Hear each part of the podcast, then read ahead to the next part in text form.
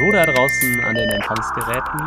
Hier spricht euer Julius. Wir haben wieder eine neue Podcast-Folge für euch. Und zwar ist es der Start in die fünfte Staffel, die äh, ähnlich erfolgreich weitergeht äh, wie die vierte Staffel. Wir haben wieder hervorragende Gäste, aber natürlich auch alte Gesichter.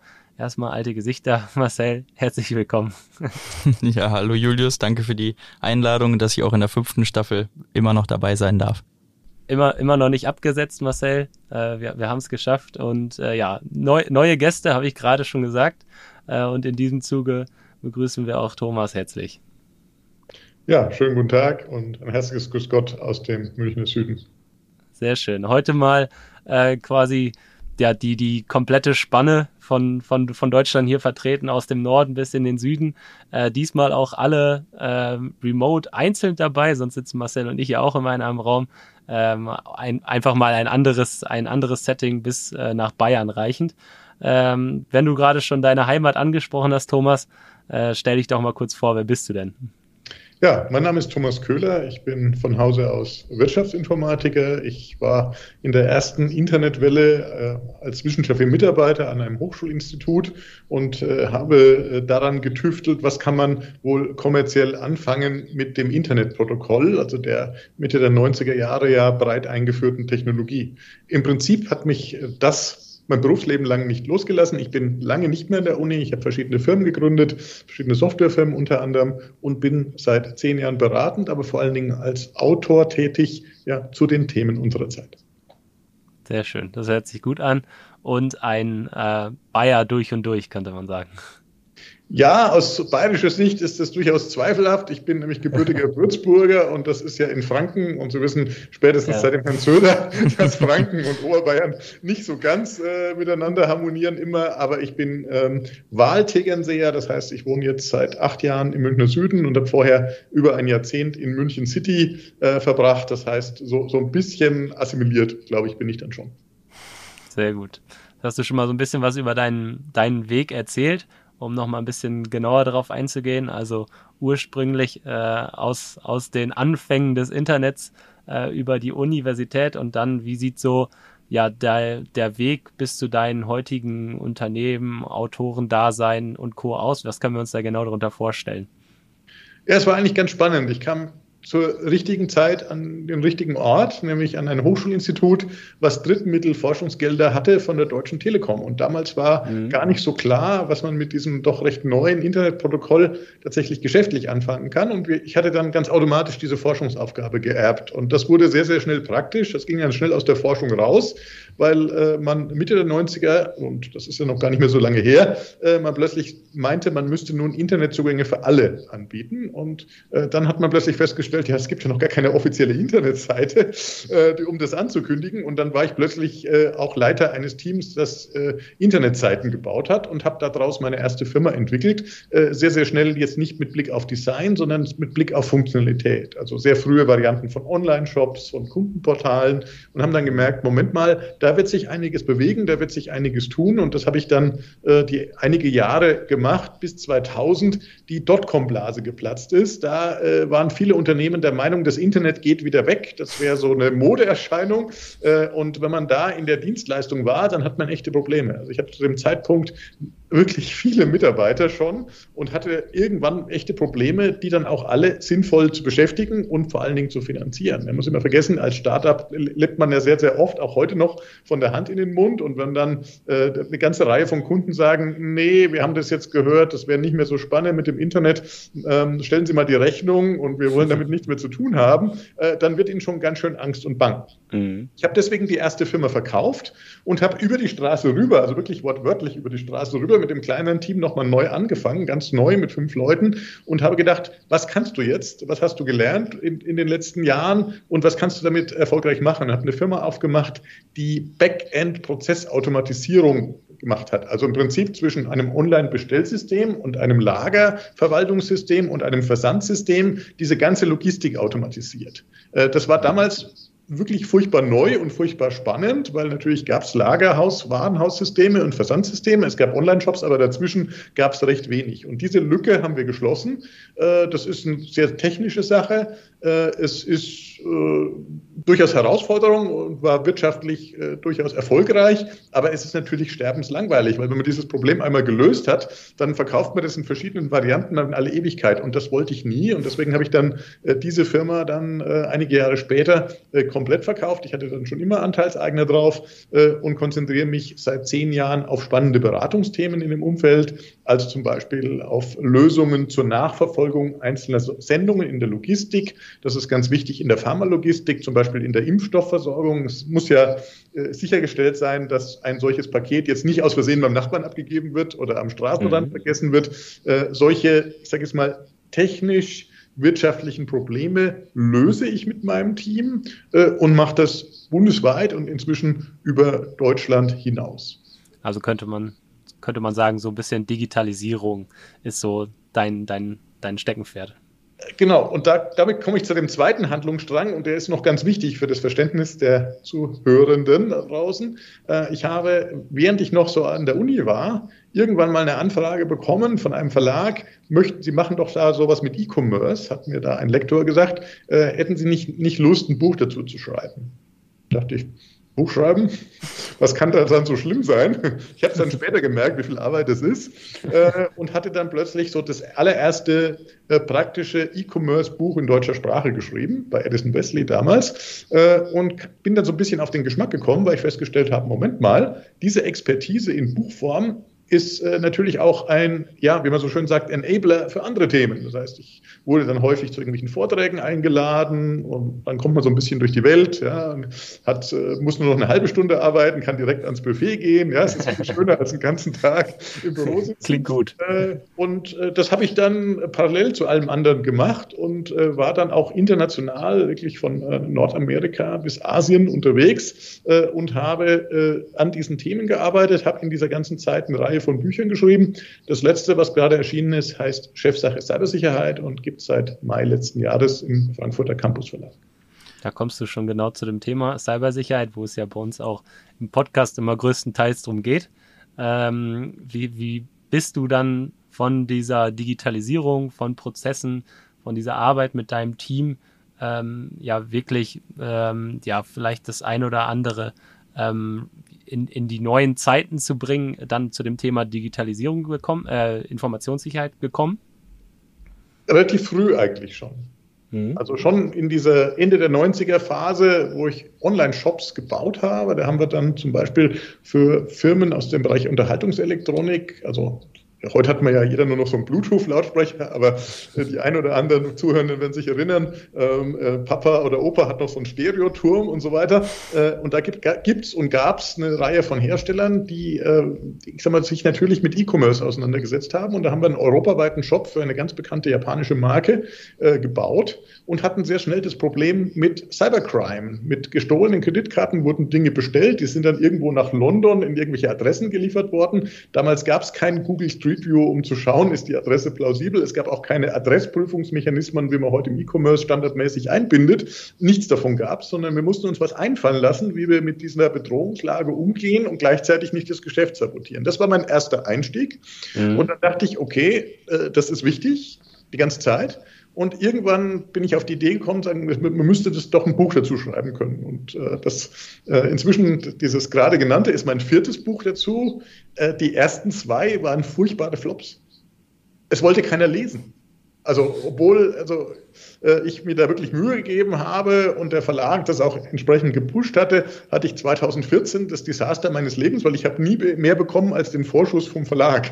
Und ich glaube, mit diesem einen Verlag brauche ich mich auch nie wieder blicken lassen, weil das war, äh, ähm, trotzdem wir an der Buchmesse mit viel Terrain gestartet sind, ein Thema, was 2014 keiner hören wollte. War noch nicht im Markt angekommen, ja. Das hat sich erst so ein bisschen später gedreht. 2017 habe ich ein ähnliches Buch in englischer Sprache geschrieben. Das hat sich erfreulich gut verkauft bis heute. Inzwischen gibt es das sogar als Paperback. Äh, und so langsam äh, kann man sich sozusagen an diesem Thema rantasten. Jetzt, glaube ich, ist die Zeit, wo keiner mehr an dem Thema IT-Sicherheit oder Informationssicherheit oder Cybersicherheit vorbeikommt. Ja, du hast ja mit dem Buch auch wirklich Aufsehen erregt, auch mit dem Titel Chefsache äh, Cybersicherheit. Und ähm, uns interessiert es natürlich, äh, du hast ja schon ein bisschen über die Beweggründe erzählt. Äh, wie bist du dazu gekommen, jetzt nochmal diesen Versuch zu starten, da nochmal reinzugehen? Und wer sollte auf jeden Fall dein Buch lesen, deiner Meinung nach? Also der Titel indiziert es natürlich schon, Chefsache Cybersicherheit. Mein Anliegen war es, das Cybersicherheitsthema aus der IT-Ecke rauszuholen. Aber das ist natürlich jetzt kein Affront gegen äh, die Zuhörenden, die ja sicher überwiegend aus dem Bereich Informationstechnologie und vielleicht auch IT-Sicherheit kommen, sondern das ist eher eine Stärkung der Position, weil äh, man hat dieses Thema IT-Sicherheit immer so ein bisschen wegdelegiert. Ja? Je nach Unternehmensgröße dann an den IT-Administrator, an den CIO oder vielleicht gab es tatsächlich mal ein CISO, aber so richtig ernst genommen hat auf einer Geschäftsleitungsebene äh, das niemand. Und das hat mich gestört. Es hat mich über Jahre gestört, auch in unseren eigenen Projekten, weil ich hatte es vorhin kurz angedeutet, wir arbeiten ja an so Projekten zur Absicherung zum Beispiel von Lieferketten und das ist für mich auch IT-Sicherheit, weil Verfügbarkeit und so weiter, wir wissen inzwischen alle, wie wichtig das ist äh, für praktisch jedes Geschäft von der Logistik bis zum Automobilbau. So, und da dachte ich mir, es muss doch irgendwie ein, einen Ansatz geben, das besser äh, zu kommunizieren und das besser zu erklären, weil an Büchern für Fachleute von Fachleuten mangelt es ja nun wirklich nicht. Und ein Hebel, den ich da sehe, das ist äh, ja furchtbar langweilig, aber effektiv, nämlich das Thema Haftung. Und wir haben äh, im Aktiengesetz und ganz analog im GmbH-Gesetz eine Verpflichtung der Geschäftsleitung oder von Führungskräften ganz allgemein, ein Risikomanagementsystem zu etablieren äh, und insbesondere, wenn es um existenzbedrohende Risiken geht. Und jetzt haben wir spätestens 2020, da mache ich das dran fest, einen Fall gehabt in der Schweiz, ist ein Unternehmen namens Swiss Windows pleite gegangen, weil sie den Betrieb nach einer Cyberattacke, also es war profane Ransomware, aber für die war es natürlich eine große Cyberattacke, äh, nicht wieder anfahren konnten. Und damit, glaube ich, halte ich dieses Kriterium existenzbedrohendes Risiko erfüllt. Und damit muss man aus meiner Sicht als Führungskraft und als, insbesondere als Geschäftsführer, Vorstand, wie auch immer das strukturiert ist, dieses Thema im Auge behalten und sich darum kümmern. Und für diese Zielgruppe habe ich dieses Buch geschrieben, äh, ohne zu überflüssigen Technikballast, aber ohne mit, also unzulässige Vereinfachung. Das ist ja die, die große Challenge. Ja, man kann immer sehr, sehr technisch schreiben, aber äh, was ich gelernt habe jetzt aus 15 Büchern ist, man muss wirklich genau schauen, wer sind die Leserinnen und wer sind die Leser und danach versuchen, das zu orientieren. Und äh, ich gebe zu, ich habe, als das rauskam, ziemlich viel Prügel bekommen, weil das war jede, jede Menge Rezensenten, die haben gesagt, wieso ist das Chefsache, das ist doch IT, interessiert doch keinen Menschen. Aber so langsam hat sich das gedreht und ich bin ein bisschen stolz darauf, dass das BSI, das Bundesamt für für Sicherheit und Informationstechnik den diesjährigen 2022 ähm, IT-Sicherheitskongress unter das Motto gestellt hat, Cybersicherheit ist Chefinnen und Chefsache. Sie haben es natürlich gegendert, vielleicht hätte ich es auch tun sollen. äh, aber äh, es zeigt, dass auch dort, wo man ja nun extrem technisch bisher unterwegs war, dieser Gedanke angekommen ist, dass das Thema zu, so wichtig ist, dass es eben alle angeht. Eben mit dem Blick darauf, dass man die, die es dann letztendlich umsetzen müssen, natürlich auch stärkt budgetär und personell. Ich glaube, das ist nämlich genau das, das, das Thema, ähm, was du auch dann perfekt in deinem Buch beschreibst. Weil früher war es natürlich so, dass die IT sich damit auseinandergesetzt äh, gesetzt hat, gerade in dem Rahmen, wie es für sie möglich war. Ähm, da entsprechend technisch auch Vorkehrungen getroffen hat, so, so in, insofern das äh, Budget es dann auch zugelassen äh, zugelassen hat, was sie dann äh, auch bekommen haben. Darüber hinaus ist es dann so ein bisschen verpufft, weil wir, wissen ja auch, dass Informationssicherheit mehr als nur die Technik ist äh, und nicht nur alleine schon deswegen nicht nur in der IT aufgehangen werden kann, sondern dass es halt ein Querschnittsthema ist bis hin zu Personal, Marketing und, und, und. Ähm, und dass man es dann kanalisieren muss, zumindest die Wichtigkeit zu betonen, äh, an, an, einer Managementposition, äh, ist genau das, denke ich, was der Titel auch aussagen soll und wie du es eigentlich perfekt beschrieben hast zum Glück mittlerweile auch viele verstanden haben, äh, bis, äh, bis hin zum BSI oder auch vielen Unternehmen äh, und ja, viele Chefs, Chefs und Managementpositionen, die sich dann, glaube ich, auch gerade durch dein Buch abgeholt fühlen, was dann nicht so technisch ist. Weil äh, da ist natürlich dann auch immer die Frage, wie technisch muss es sein für einen äh, Geschäftsführer. Ne? Oder wie darf es sein? Ja, also das, das ist so äh, nat natürlich das große Thema. Inzwischen haben wir natürlich eine Generation von Führungskräften, die auch technischen Sachverstand hat. Äh, trotzdem sind natürlich viele Dinge, die wir in der Informationssicherheit äh, tagtäglich kennen als Begriff, gar nicht unbedingt bekannt. Ja, also diese, diese Lücke, die wir sonst in der IT ja auch haben, zwischen denen, die was entscheiden und die Budgets haben und denen, die es dann letztendlich machen und dafür sorgen, dass der Betrieb läuft und auch sicher läuft, äh, diese Lücke müssen wir schließen. Und ich glaube, das ist äh, jenseits jetzt me meines Anspruchs an das Buch äh, eine große Aufgabe. Und dafür haben wir ja auch diesen Podcast, glaube ich. Ja, genau. Also ist ja, Sensibilisierung ist viel Thema auf allen Eben, Ebenen, äh, von der Technik bis hin zum Management. Äh, und da hilft äh, jedes Buch und jedes Medium, was das entsprechend an Personen bringt. Äh, und du hast es ja gesagt, mittlerweile kommt es auch an. Das merkt man dann auch den äh, Verkaufszahlen eines Buches.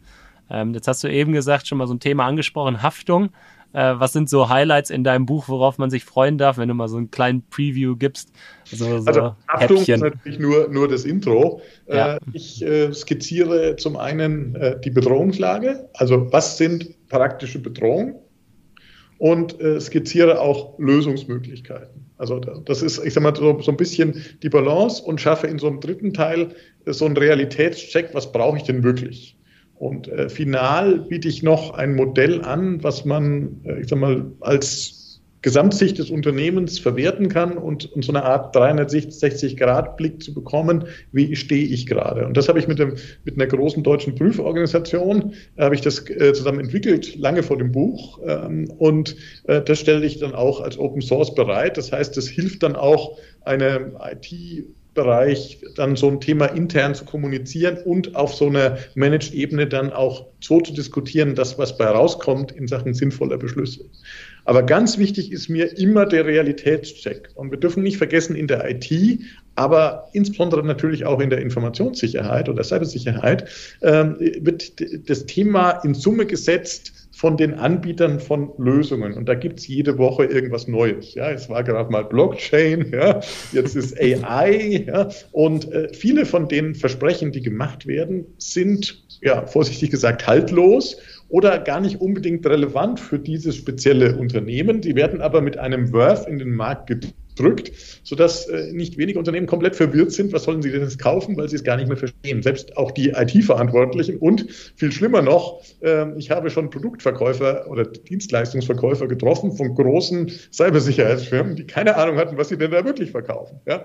Äh, und äh, da braucht man einfach so ein bisschen einen Realitätsbezug und den kriegt man dann, wenn man grundlegend versteht, worum geht's. Also wirklich anfängt, wo sind denn die echten Bedrohungen, was kann denn wirklich schiefgehen, ja, und was sind eher theoretische Bedrohung. So. Und diese, diese Dinge helfen dann einem Unternehmen, das selber zu sortieren und helfen dann auch, die richtigen Prioritäten in Sachen Investitionen zu machen. Das ist, es geht ja nicht darum, beliebig viel Budgets da drauf zu blasen. Es gibt, gäbe immer noch eine tolle Sache, die man dazu kaufen könnte, sondern es geht darum, die richtigen Dinge in der richtigen Priorität zu machen, weil, und das ist auch im Buch ein zentraler Punkt, wir natürlich nicht sinnvoll rechnen können, im Unterschied jetzt zu einer Investition in eine Maschine. Es gibt kein ROI, also ein Return on Investment. Wann lohnt sich das? Und ich sehe eifriges Nicken. Die Zuhörer werden es nicht sehen, aber in unserer Aufzeichnung sehe ich eifriges Nicken äh, von Julius und Marcel. Äh, wir, wir können es einfach nicht rechnen. Wir können nur hinterher feststellen, es hat gehalten oder nicht. Und wenn es gehalten hat, wissen wir vielleicht auch nicht unbedingt, warum es denn gehalten hat. Also insofern ist äh, grundlegend IT-Sicherheitsverantwortlicher ein äh, ja, sehr unglücklicher Job, weil im besten Fall passiert nichts und dann wird man kaum gelobt, ja, aber im schlimmsten Fall steht das Unternehmen auf dem Spiel. Also insofern ist das immer ein Stresstest äh, und da sollte man sich eigentlich so leicht wie möglich machen oder zumindest eine gewisse Balance finden äh, zwischen Budget und Investitionen in sinnvolle Technologie.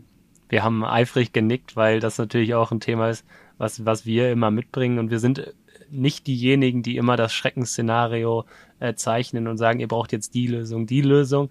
Das ist äh, definitiv auch nicht unser, äh, unser Kennzeichen, sondern wir, wir sagen den, äh, den Unternehmen, dem Mittelstand wirklich da draußen, dass äh, es darum geht, Risiken zu bewerten. Und dann hat man genau das, äh, was man sonst mit einem ROI hat, nur andersherum, dass wenn man sagt, okay, wenn äh, das Risiko eintrifft, hat man vielleicht einen Verlust, der in die und die Richtung geht.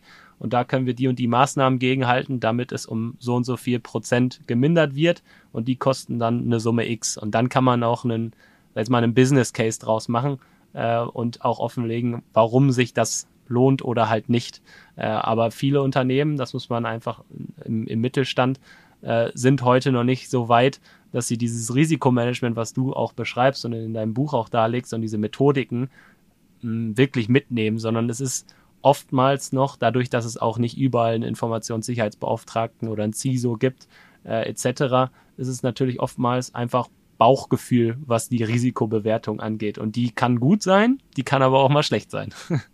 Genau, und das ist natürlich ein grundlegendes Dilemma, äh, aus dem man auch nicht wirklich rauskommt. Also zum einen haben wir die Eintrittswahrscheinlichkeit, und dann die Schadenshöhe. Beides sind ziemliche Unbekannte und beides ja. sind hochvariabel. Ja, deswegen ist Risikomanagement, und da sind wir, sind wir uns einig, und das ist auch im Buch so, äh, der, der wesentliche Angang. Trotzdem ist er halt mit enormen Unschärfen behaftet. Äh, und da helfen auch gängige Studien nicht. Ja, weil wenn ich jetzt nur schaue, die Durchschnittswerte äh, in so gängigen Studien, was ist denn an Schaden entstanden bei einer Ransomware? So, die Durchschnittswerte sagen da gar nichts aus, weil das hat natürlich extrem was mit der Branche und der Unternehmensgröße zu tun. Ja? Und wenn ich jetzt äh, nur schaue in der Logistik, die Firma Maersk, die wurden ja 2017 als wesentliche Container Shipment Company, die eine dänische Firma, für die Zuhörer, die sie nicht kennen, äh, wurden, äh, hatten die einen Ransomware-Vorfall. Dieser Ransomware-Vorfall, die sind äh, börsennotiert, steht dann in dem äh, entsprechenden Finanzbericht mit 300 Millionen US-Dollar, wenn ich mich nicht täusche.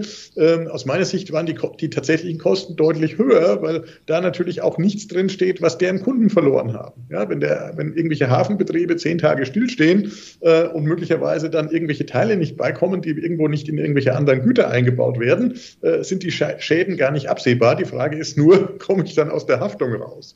Und das ist ein weiterer Aspekt, den ich in dem Buch noch schön beschreibe, weil für viele Firmen ist es vielleicht gar nicht so primär, jetzt steht mal äh, irgendwie der Bürorechner zwei Tage, sondern da ist eher so, ich verpasse das Lieferfenster bei meinem Kunden und irgendwelche Autos werden nicht gebaut oder was hatte ich, ein äh, Wursthersteller, der gesagt hat, wenn ich das Lieferfenster bei der großen Supermarktkette zweimal verfehle, bin ich raus. Das kostet mich viel mehr als das ganze Lagerhaus. So. Äh, und da muss man letztendlich immer individuell schauen, wo sind meine Risiken, zum Beispiel aus vertraglichen Verpflichtungen. Ja, wenn ich gerade in so E-Commerce oder sowas, wenn ich nicht liefern kann, kann das äh, äh rein kontraktuell äh, viel teurer werden als durch den direkten Schaden. Und äh, die, die Auswirkungen sind in vielen Fallbeispielen, die ich habe, durchaus dann enorm, insbesondere jetzt, wo viele Unternehmen nun wieder IT für die Kunden haben. Also ein schönes Beispiel. Ähm, ich hatte bis vor, vor kurzem, also ich bin dann vom Fahrrad gefallen, ich habe es kaputt gehauen, eine Smartwatch von Garmin. So. Und diese Smartwatch von Garmin hat 2020 plötzlich im Sommer aufgehört zu funktionieren. Auf der App stand plötzlich, äh, ja, wir haben irgendwie Wartung oder so. Und das stand dann drei Tage lang. Da war schon klar, dass da was nicht stimmt. Ja. Und Garmin hatte eine Ransomware-Attacke, die dann auch die Kunden betroffen hat es war jetzt nicht so schlimm, also ich kann auch ohne die Smartwatch-App leben. Aber die Daten? Aber, man hat es halt bundesweit oder auch international weltweit gemerkt. Äh, und äh, jetzt bin ich kein Privatpilot, aber ähm, viele von diesen Kleinflugzeugen nutzen Garmin als Flugnavigation und viele konnten gar nicht per Flugnavigation fliegen, sondern mussten auf Sichtflug umsteigen und konnten deswegen manche Flüge nicht antreten, weil auch diese Sachen nicht funktioniert haben, weil auch diese Server betroffen waren.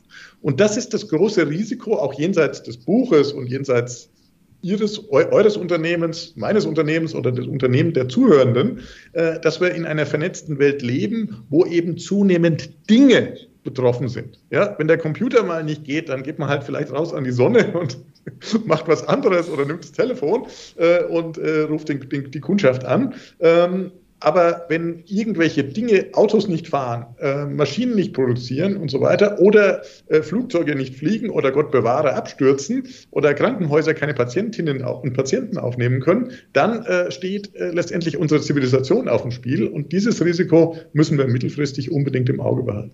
Ja, also die Risiken sind da sehr vielfältig, ne? Du, du hast es angesprochen, äh, Lieferketten da zu nennen, das immer zu bewerten ist nicht ganz einfach.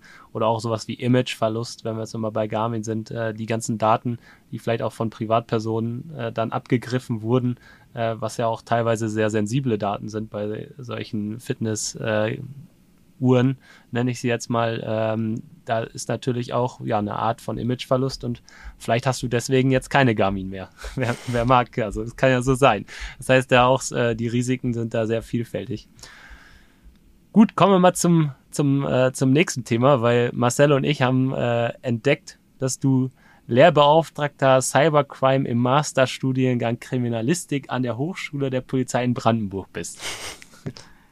Das stimmt, ja. Das ist ein, einer meiner, meiner Aufgaben. Also äh, die geneigten Zuhörerinnen oder Zuhörer, wenn sie mich dann googeln oder bei LinkedIn mal stalken, herzliche Einladung dazu, äh, äh werden sehen, äh, ja, ich äh, habe tatsächlich verschiedene Aufgaben und die ergänzen sich alle ganz gut.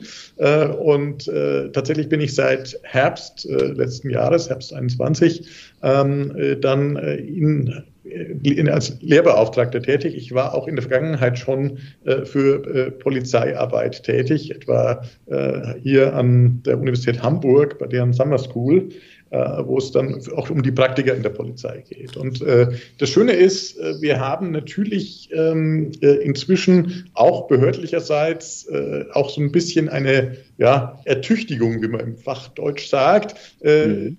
der Behörden und insbesondere natürlich der Polizeikräfte, weil in dem Maße, wie sich Verbrechen und Betrügereien jetzt verlagern ins Internet und äh, nur zur Erinnerung, Cybercrime ist größer als der Drogenhandel inzwischen nach verschiedenen Studien. Ähm, äh, in dem Maße muss natürlich die, auch die Polizei nachziehen und ganz klar ist, das wissen wir alle, Behörden sind im Normalfall nicht besonders schnell in der Adaption neuer Technologien und neuer Verfahren. Insofern freue ich mich besonders, dass man mich als Praktiker da auch gebeten hat, gerade in dieser Schlüsselfunktion äh, in diesem Masterstudiengang zu arbeiten. Und da ist, bin ich, muss ich sagen, bin ich sehr, sehr guter Dinge, nach dem, was ich jetzt von den Studierenden dort äh, erlebt habe. Die haben ja alle schon einen Bachelor, haben alle schon praktische Erfahrung in der Polizeiarbeit in den verschiedensten Bereichen äh, und, äh, und da habe ich wirklich super kluge Fragen und super viel Interesse bekommen. Und ich glaube, das ist das, was wir brauchen, auch über diese singuläre Hochschule. Es gibt in jedem Bundesland vergleichbare Institutionen, aber dort ist man besonders weit. Dort äh, gibt es auch einen geschätzten Kollegen, der das mit aufgebaut hat, den äh, Dr. Thomas Gabriel Rüdiger. Und wenn Sie äh, über digitale Polizeiarbeit mehr wissen wollen, würde ich ihm unbedingt empfehlen, ihm bei LinkedIn mal zu folgen. Dr. Thomas Gabriel Rüdiger. Er ist dort der Treiber äh, und dort sozusagen äh, zu Hause. Er hat mich auch geholt für dieses Thema und hat auch einige andere sehr, sehr spannende äh, Lehrkräfte äh, gefunden, die dann das Ganze gemeinsam beleuchten. Äh, und äh, ich hoffe, da so ein bisschen so einen kleinen Beitrag wieder zu leisten zu können, dass wir insgesamt sicherer sind, auch als Gesellschaft. Jetzt kennen mich ja auch viele unserer Kunden, Zuhörer und äh, die, die den Podcast schon länger verfolgen. Und ich bin ja auch ähm, Student nebenbei, äh, bin in Nürnberg eingeschrieben bei einem der wenigen deutschen Studiengänge IT und IT-Sicherheit. Damit also auch Schwerpunkte wie digitale Forensik, Malware-Analyse und weitere Themen, zum Beispiel der Netzwerksicherheit. Was unterscheidet denn diesen Lehrgang oder den Masterstudiengang dort an der Polizeischule äh, von einem grundsätzlichen Studiengang wie zum Beispiel meiner in Nürnberg? Lernt ihr eher grundsätzlich Cybersicherheitsthemen oder mit eher dem polizeilichen Ansatz? Also es ist zunächst mal kein Cybersicherheitsstudiengang insgesamt, sondern es ist ein Masterstudiengang Kriminalistik. Das ist sozusagen für äh, die gehobenen äh, Weihen der Polizeiarbeit und äh, typischerweise, wenn die dann in äh, LKA oder BKA arbeiten äh, und an, an großen Fällen arbeiten, äh, über meist dann an Wirtschaftskriminalität, die halt dann auch Cyber ist. Äh, natürlich haben die auch äh, grundlegende Fächer, aber ganz sicher ist man etwa in Nürnberg oder jetzt neu in Ingolstadt, um bei, Bayern zu bleiben, wo ich so ein bisschen Einblick habe, äh, hat man inzwischen Studiengänge, die, ähm, ich sage mal, für die Allgemeinheit offen stehen und die ähm, äh, tatsächlich ein starken Fokus auf Cybersicherheit äh, äh, haben, eben mit den gerade genannten Subfächern. Also deswegen würde ich Zuhörenden, die jetzt gerade äh, sich überlegen, ob sie vielleicht äh, studieren gehen wollen in dem Bereich, durchaus empfehlen, mal zu schauen. Äh, das sind nichts gegen Nürnberg, eine Metropolregion oder Ingolstadt, aber das ist halt jetzt nicht Berlin oder Hamburg oder München. Ja, das, äh, also ich will jetzt nicht sagen, das ist Provinz, aber dort sind eigentlich die spannenden spannenden Dinge. Ja? Also auch die Hochschule der Polizei ist in Oranienburg und nicht in Berlin. Ja? Äh, das stört aber nicht, ja? weil man sollte dahin gehen, wo einen die Dinge erwarten, die einen interessieren und mit denen man glaubt, hinterher äh, was machen zu können. Weil eins ist klar, äh, das habe ich auch gemerkt in meinem Studium, ich bin Wirtschaftsinformatik, bei mir steht noch Diplomkaufmann. Wirtschaftsinformatik gab es noch gar nicht wirklich, als ich das studiert habe. Es gab nur Einzelteilfächer und jetzt noch nicht das Gesamtfach. Äh, es wird sich in der Zeit, wo Sie, ihr da draußen jetzt äh, ein Studium absolviert, noch so viel geändert haben, dass mit Abschluss des Studiums sowieso schon wieder alles anders ist. Das heißt, man kann nur, ich sage jetzt mal, in die Richtung zielen und muss sich so oder so darauf einstellen, dass das, was man hinterher macht, bestenfalls was Ähnliches ist. Deswegen kann ich nur empfehlen, so viel wie möglich saubere Grundlagen machen und dann eben nicht nur an eine Uni oder technische Hochschule oder Fachhochschule oder äh, andere Ausbildungseinrichtungen zu gehen, die ähm, das äh, so als Nebenfach hat, sondern möglichst dahin zu gehen, wo es eine breite Auswahl an Professoren und Professoren gibt, die das Fach vertreten. Da hat man dann in jedem Fall was davon. Bist du also, so wie ich das jetzt raushöre, auch der Meinung, dass wir zu diesem Thema vielleicht in Deutschland noch zu wenig haben an den Hochschulen und Universitäten, dass es für die breite Masse geeignet ist, sondern eher, und ich merke es ja auch in meinen ähm, ja, Studiengängen, die, die Dichte der Leute hat mal mit 25 angefangen vor einigen Jahren. Jetzt sind vielleicht noch 15 und davon werden dann wahrscheinlich 10 den Abschluss machen. Ist ein bisschen wenig gesehen auf die Bundesrepublik. Das heißt, ist, bist du auch der Meinung, dass dieses Thema noch viel mehr Einklang finden muss, aber natürlich auch gestützt werden muss durch zum Beispiel Leuten wie dir, die dort Lehrbeauftragte sind, die wichtigen Input aus der Wirtschaft liefern können und die dann den Studenten das ganze Thema auch besser vermitteln? Ja, das ist nicht ganz einfach zu beantworten, weil wir haben natürlich, das hatten wir eingangs ja, Julius, glaube ich, hat es gesagt, äh, wir haben ja ein Querschnittsthema. So, und dieses Querschnittsthema geht zunächst mal alle an, aber gleichzeitig brauchen wir natürlich auch Spezialisten. Und speziell an diesen Spezialthemen fehlt es. Ja, das, das fehlt, das muss man ganz klar sagen. Wenn ich mir nur anschaue im internationalen Vergleich, wo kommen coole Cybersicherheitsstartups her? Ja, jedem wird einfallen, die coolsten kommen aus Israel. Ja, warum? Weil man konsequent dorthin ausbildet, weil man das auch äh, eng verschränkt mit dem äh, Militär hat. Ja, und dort viele super spannende Startups, die auch hier gute, gute Abnehmer finden, weil sie einfach tolle Technologien haben und äh, auch äh, echt Ahnung haben, äh, die werden darauf richtig gehend gedrillt. Und diese Tiefe fehlt uns vielfach. Das heißt, wir haben einzelne Leuchttürme wie eben Nürnberg und demnächst auch Ingolstadt. Ähm, und wir haben auch Unternehmen, die in der Branche so langsam sich da äh, rein investieren. Wir dürfen immer nicht vergessen, manchmal braucht so eine externe Zündung. Ja, also äh, Ingolstadt zum Beispiel, da, da kenne ich jetzt ein paar Professoren und kenne auch, äh, die haben jetzt einen Stiftungslehrstuhl bekommen von einer Firma ESG. ESG ist eine ehemalige Einheit von Airbus und die machen Sicherheit. Sicherheit für Behörden im Wesentlichen, aber eben auch Cybersicherheit und Co. So. Äh, und die haben jetzt ein, ein einen Professor, ein äh, Chip ges gesponsert und damit natürlich so ein bisschen mitgeholfen, dass sich dann die Hochschule auch die, das nicht nur ans Bein bindet, sondern entsprechend ausbaut. Also es ist quasi dieser Zündfunke und das finde ich so klasse. Und wenn jetzt Unternehmerinnen und Unternehmer zuhören und sagen, was kann ich denn tun für die Gesellschaft? Ja, nicht jeder kann sein Wissen direkt einbringen. Äh, vielleicht einfach mal ein paar hunderttausend Euro in die Hand nehmen. Das kann man auch steuerlich super geltend machen und so äh, in der eigenen Region mal so einen Zündfunken zu schaffen, weil das ist ganz sicher, das brauchen wir in Zukunft in der Tiefe, aber eben auch in der Breite. Bei uns hier in der Gegend ist es äh, so ein bisschen das, das Ruhrgebiet, könnte man sagen, was äh, diesen, diesen Funken gekriegt hat, ähm, wo auch äh, mit der Universität in Bochum ähm, wirklich auch ja da ein, ein, breites Fachwissen auch von vielen verschiedenen Professoren auch mit teilweise wirklich guten Leuten aus der Wirtschaft ähm, ja, angereichert wurde, könnte man sagen.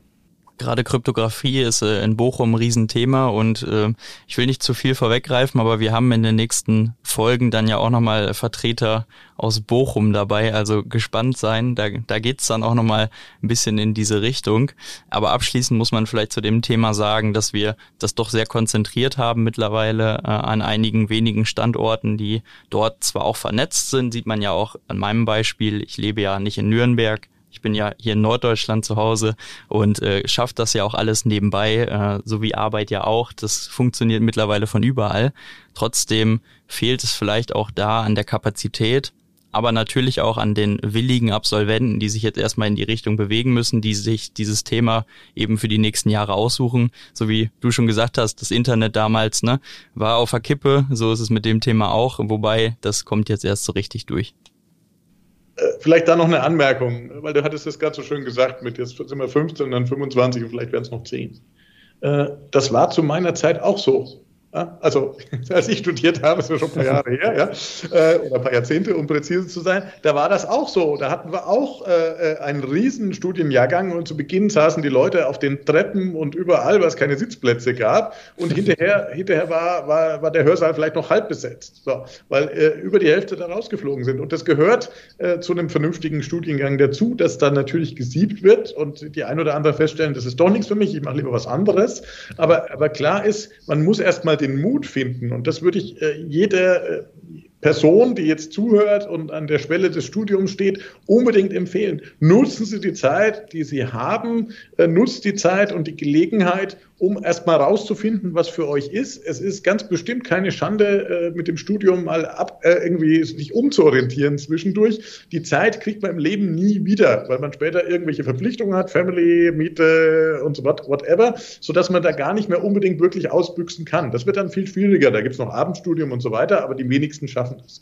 Jetzt sozusagen ist die Zeit äh, äh im, im Leben, um was auszuprobieren. Und ich würde da wirklich mal äh, ganz klar den Tipp geben, insbesondere auch den weiblichen Zuhörerinnen, weil die sehr, sehr oft so ein bisschen Push brauchen, habe ich den Eindruck, aber dann die besseren Studierenden sind interessanterweise. Do hard things, ja. Macht mal was, was vielleicht ein bisschen unbequem ist, ja. Äh, äh, und äh, vielleicht seid ihr dann da mit ganz einfach furchtbar viel besser aufgestellt, weil eins ist klar, so sehr, so unklar es ist, wie, das in, wie die Welt in ein paar Jahren aussieht die Experten in dem Bereich werden, Expertinnen und Experten, Entschuldigung, werden händeringend gesucht werden. Das ist auch in vier, fünf Jahren, wenn ihr dem Studium durch seid, garantiert noch so. Jetzt haben wir äh, viel über diese wirklich Deep Dive-Spezialisten gesprochen, äh, aber du hast es eigentlich eingangs auch perfekt äh, erwähnt, dass es ja äh, auch ein Thema der breiten Masse sein muss und äh, auch sich immer mehr dahin entwickelt, was ja auch so ein bisschen im, im ähm, Rahmen deiner Arbeit ähm, als, als Lehrbeauftragter dann für den Studiengang Kriminalistik, wo es ja ein Teilthema ist, um das äh, entsprechend mit in die Polizeiarbeit reinzubringen. Und ich denke mal, da äh, sind wir uns auch alle einer Meinung, dass es da halt auch irgendwas für die breite Masse geben muss, äh, was neben so einem Podcast, einem Buch von dir ähm, irgendwo ein Standard ist, der für ein Management ist, etc. Also da noch ein Hinweis, äh, dass, dass wie gesagt, diese Lehrauftrag in Brandenburg ist mein aktueller Lehrauftrag. Ich habe, äh, ja. seitdem ich aus der Uni raus bin, immer wieder an verschiedenen Hochschulen, zum Beispiel in Ansbach, das ist für Zuhörende ganz in der Nähe von Nürnberg, ähm, äh, war ich tätig im Bereich Wirtschaftsinformatik und technischen Fächern und war 2014 bis 2016 auch in Österreich an der äh, Donau-Universität Krems, einer der renommiertesten österreichischen Hochschulen, tätig. Dort habe ich unter anderem für äh, die ähm, Wirtschaftsingenieure und für die MBA-Leute ähm, Vorlesungen gehalten in äh, Competitive Intelligence. Das berührt auch sehr, sehr stark Cybersicherheit äh, und äh, war dann sozusagen so, so, eine Brückenfunktion, weil man äh, dort auch über technische Absicherung von Geschäftsgeheimnissen und so weiter redet. Das heißt, es gibt vielfältige Optionen, das, äh, egal was man studiert, was man lernt, man kommt damit in Berührung und ich würde immer empfehlen zu sagen, okay, das möglichst mit reinzunehmen, weil früher oder später, wie heißt es so schön, trifft es jeden. Das stimmt. Sollte man sich mit auseinandersetzen. Kommen wir zur abschließenden Frage äh, angesichts der fortgeschrittenen Zeit. Und zwar hast du ja durchaus ein spannendes Buch geschrieben, was jetzt noch gar nicht so alt ist, äh, aus dem letzten Jahr, noch kein Jahr. Äh, aber es ist ja durchaus schnelllebig und die Bedrohungslage äh, ist auch sehr schnelllebig. Das, daher die Frage, äh, wenn wir in die Zukunft gucken, was müsstest du vielleicht in deinem Buch heute schon, schon äh, anpassen und wo siehst du die großen Probleme gerade im, im Bereich der Cybersicherheit für das, für das äh, gerade angefangene Jahr? Also wenn wir es jetzt, äh, wir hatten, glaube ich, gerade schon Nachdruck laut Verlagsinfo, äh, wenn wir es jetzt anfassen, würde ich nur Details ändern. Äh, ich habe es in der Vergangenheit geschafft, tatsächlich Langläufer im Technologiebereich zu produzieren. 2010 habe ich ein Buch geschrieben, Die Internetfalle. Das wurde 2012 erstmals neu aufgelegt und war bis 2019 ohne zu große Änderungen im Programm. Was dort über die Zeit äh, war, waren eigentlich nur, in Anführungszeichen, dass ich Prognosen aufgestellt habe, die dann zwischendurch eingetreten waren. Ja, ja. Also, so. Und das ist genau, genau das Gleiche jetzt eigentlich auch jetzt bei dem äh, Buch Chefsache Cybersicherheit. Da ist das ein oder andere, was passieren wird, äh, tatsächlich schon passiert. Und äh, da müsste man so ein bisschen, bisschen nachsteuern. Die Grundbedrohungslage ist erstaunlich stabil. Also ob wir jetzt Ransomware, CEO-Fraud, Distributed Denial of Service Attacken haben und wie das Sicherheitslückenmechanismen, äh, Serversysteme, aber eben auch verschiedene Betriebssysteme betreffen, das ist relativ konstant geblieben. Da äh, ähm, kann man sicher auch in zwei Jahren das Ding noch in die Hand nehmen und erfährt furchtbar viel Nützliches.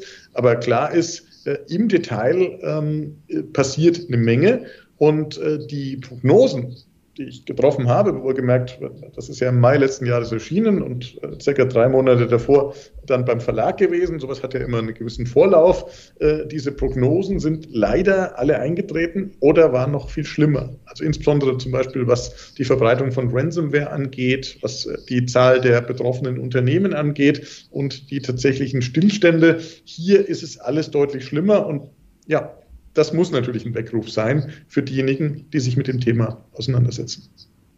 Vor allen Dingen dann auch für die, für die Unternehmen da draußen, die sich natürlich äh, gegen diese Bedrohungslage aufstellen äh, müssen. Und wenn man dann sieht, dass diese Prognosen, äh, die dann von dir zum Beispiel auch in dem Buch getroffen wurden, ähm, genauso eintreffen, dann hat man natürlich eine Gefahrenlage auch schwarz auf weiß da liegen, äh, mit der man sich auseinandersetzen muss und wo man Lösungen erarbeiten muss, die mit Sicherheit genauso schnelllebig sich verändern ähm, wie, wie die äh, andere Seite der, der, ich sag mal, die dunkle Seite da draußen.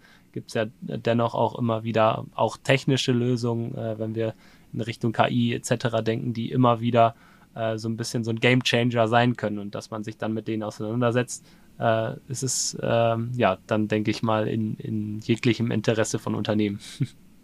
Absolut. Und äh, ja, manchmal dauert es auch ein bisschen länger. Wir leben, wenn ich das nur anmerken darf, zwar in schnelllebigen Zeiten, aber äh, meine jetzt gut, äh, ja, gut paar und 20 Jahre Beschäftigung mit dem Thema haben mir schon gezeigt, äh, dass viele Dinge tatsächlich viel länger dauern. Also Beispiel das Thema KI, AI, Artificial Intelligence, künstliche Intelligenz, wie auch immer man das genau nennt, äh, das war ein äh, Gegenstand von mir im Studium. Damit wurden wir gequält mit den mathematischen Modellen. Man konnte damals nicht wirklich viel anfangen, weil schlicht die Rechnerleistung gefehlt hat. Heute hat jedes Smartphone die Rechnerleistung, um Basic AI Processing machen zu können. So, das hat sich geändert. Trotzdem ist dieser große Technologiesprung, den wir schon seit Jahrzehnten vorhergesehen haben, das hat jetzt ein Bewusstsein oder irgendwas oder das dient jetzt zur Automatisierung von im Bereich Cybersicherheit der Abwehr von Angriffen, hat sich noch nicht so materialisiert. Da ähm, hat sich genauso wenig materialisiert übrigens wie selbstfahrende Autos. Die sollten ja auch letztes Jahr schon flächendeckend zur Verfügung sein. Ich sehe die immer nicht, ja? zumindest nicht hier auf der Straße. Ähm, meistens sitzt dann, äh, gerade bin ich an so einem BMW vorbeigefahren mit Self-Driving Test-Vehicle, da saß immer noch jemand hinterm Lenkrad. Ja, komisch. Ja? So, und da müssen wir einfach auch davon ausgehen, die Industrie stellt Prognosen auf, äh, die überoptimistisch sind. Insbesondere Start-ups sollten das auch tun ich bin selber Start-Upper, ich habe auch im Bereich Cybersicherheit ein Patent und so weiter, äh, äh, weil sonst kriegt man kein Geld. Ja? Und diesen Prognosen dann hinterher zu laufen, das ist die eigentliche Challenge für Unternehmerinnen und Unternehmer. Und so ein bisschen Mut gehört dazu, weil sonst verändert man nicht die Zukunft. Aber die Praxis zeigt, oder zumindest meine letzten zwei Jahrzehnten, im Zweifelsfall dauert es doch ein bisschen länger. Und das ist, ja, wenn es um Cybersicherheit geht, gar nicht unbedingt die schlechteste Nachricht. Sehr gut. Ich finde, das ist ein, äh, ein super Abschluss an äh, alle Hörer da draußen. Äh, lasst auf jeden Fall mal bei Thomas ein, ein Follow da. Äh, immer spannende Inhalte, die, die er da immer wieder auch in den sozialen Medien wie LinkedIn gibt. Und äh, ich glaube, man kann auch so viel verraten. Man muss auch immer mal ab und zu den Fernseher anmachen, dann sieht man dich auch bei NTV und Co., äh, wenn du wieder spannende Insights gibst aus wirklich sehr, sehr vielen äh, verschiedenen Themen der, der Tech-Branche. Ich glaube, da äh, sieht man dass du da äh, überall deine Fühler drin hast. Ich fand es ein, super Austausch mit dir heute zu, zu unserem Thema Cybersicherheit mal im, im Großen. Äh, und ja, vielen Dank auf jeden Fall dafür. Ich denke mal, wir werden noch ein bisschen mehr von dir äh, in der Zukunft immer wieder hören. Und besten Dank für, für deinen Besuch. Danke für die Einladung und bis bald. Bleibt sicher. Machen wir so. Marcel, du hast wie immer die letzten Worte. ja, danke Julius, äh, danke Thomas. Ähm, Bezug nehmend auf deine letzte Frage, Julius, möchten wir uns natürlich auch nochmal so ein bisschen äh, seitens PCO äußern. Und eines der Themen, die äh, natürlich wichtig sind und immer wichtiger werden und wo die Probleme gerade für das Jahr 2020 liegen, sind natürlich der Fachkräftemangel gerade in Regionen. Wir hatten ja vorhin über Universitätsstandorte gesprochen, die vielleicht auch von der Attraktivität nicht Berlin sind, sondern eher die Regionen im Emsland, in Osnabrück, das Münsterland, also so die Orte, wo die jungen Fachkräfte vielleicht sich auch noch hinentwickeln oder mit denen man natürlich jetzt werben kann, wenn man digitale Arbeit anbietet, aber trotzdem ja auch die gestiegenen Anforderungen an IT-Security-Infrastruktur, gerade die Komplexität. Und äh, du, Julius, du erinnerst dich, wir haben mal gescherzt, 2022 wird das Jahr des SOCs, also des Security Operation Centers und vor allen Dingen auch der SIEM-Lösung. Und ich glaube, das ist ein Trend, ähm, wenn man mal über technisch-organisatorische Maßnahmen spricht, die die Unternehmen im Mittelstand bewegen. Da werden wir dieses Jahr ganz, ganz viel Veränderung im Markt sehen. Da werden wir auch ganz viele Kunden sehen, die sich dem Thema annehmen, die mit Anforderungen kommen, die äh, vielleicht auch die Systemhäuser so äh, ja, anrennen und da äh, ihren Druck ablassen. Und äh, ich denke, da müssen wir einfach die Augen und Ohren offen halten. Da werden wir dieses Jahr auch viele Beiträge zu bringen, weil wir auch meinen, dass das Thema ein, ein sehr wichtiger Faktor in der Informationssicherheit spielt, um gerade Früherkennung leisten zu können und natürlich auch darauf zu reagieren, wenn es zu spät ist, weil wir können ja auch keine hundertprozentige Sicherheit gewährleisten. Und das Thema muss natürlich auch in der Chefetage ankommen, also auch hier wieder Chefsache Cybersicherheit. Das heißt, äh, Buch kaufen, lesen, lesen lassen vielleicht auch von der Chefabteilung und dann einfach mal zum Thema SOC und CIEM informieren, denn das sind die Themen, die die Unternehmen dieses Jahr bewegen und da vielleicht der Erste sein und nicht hinten anstehen. Ja, und da ich ja die letzten Worte habe, wie immer, würde ich sagen, danke euch allen in die Runde. Bleiben Sie sicher, bleibt ihr sicher und ihr könnt die Geräte jetzt abschalten.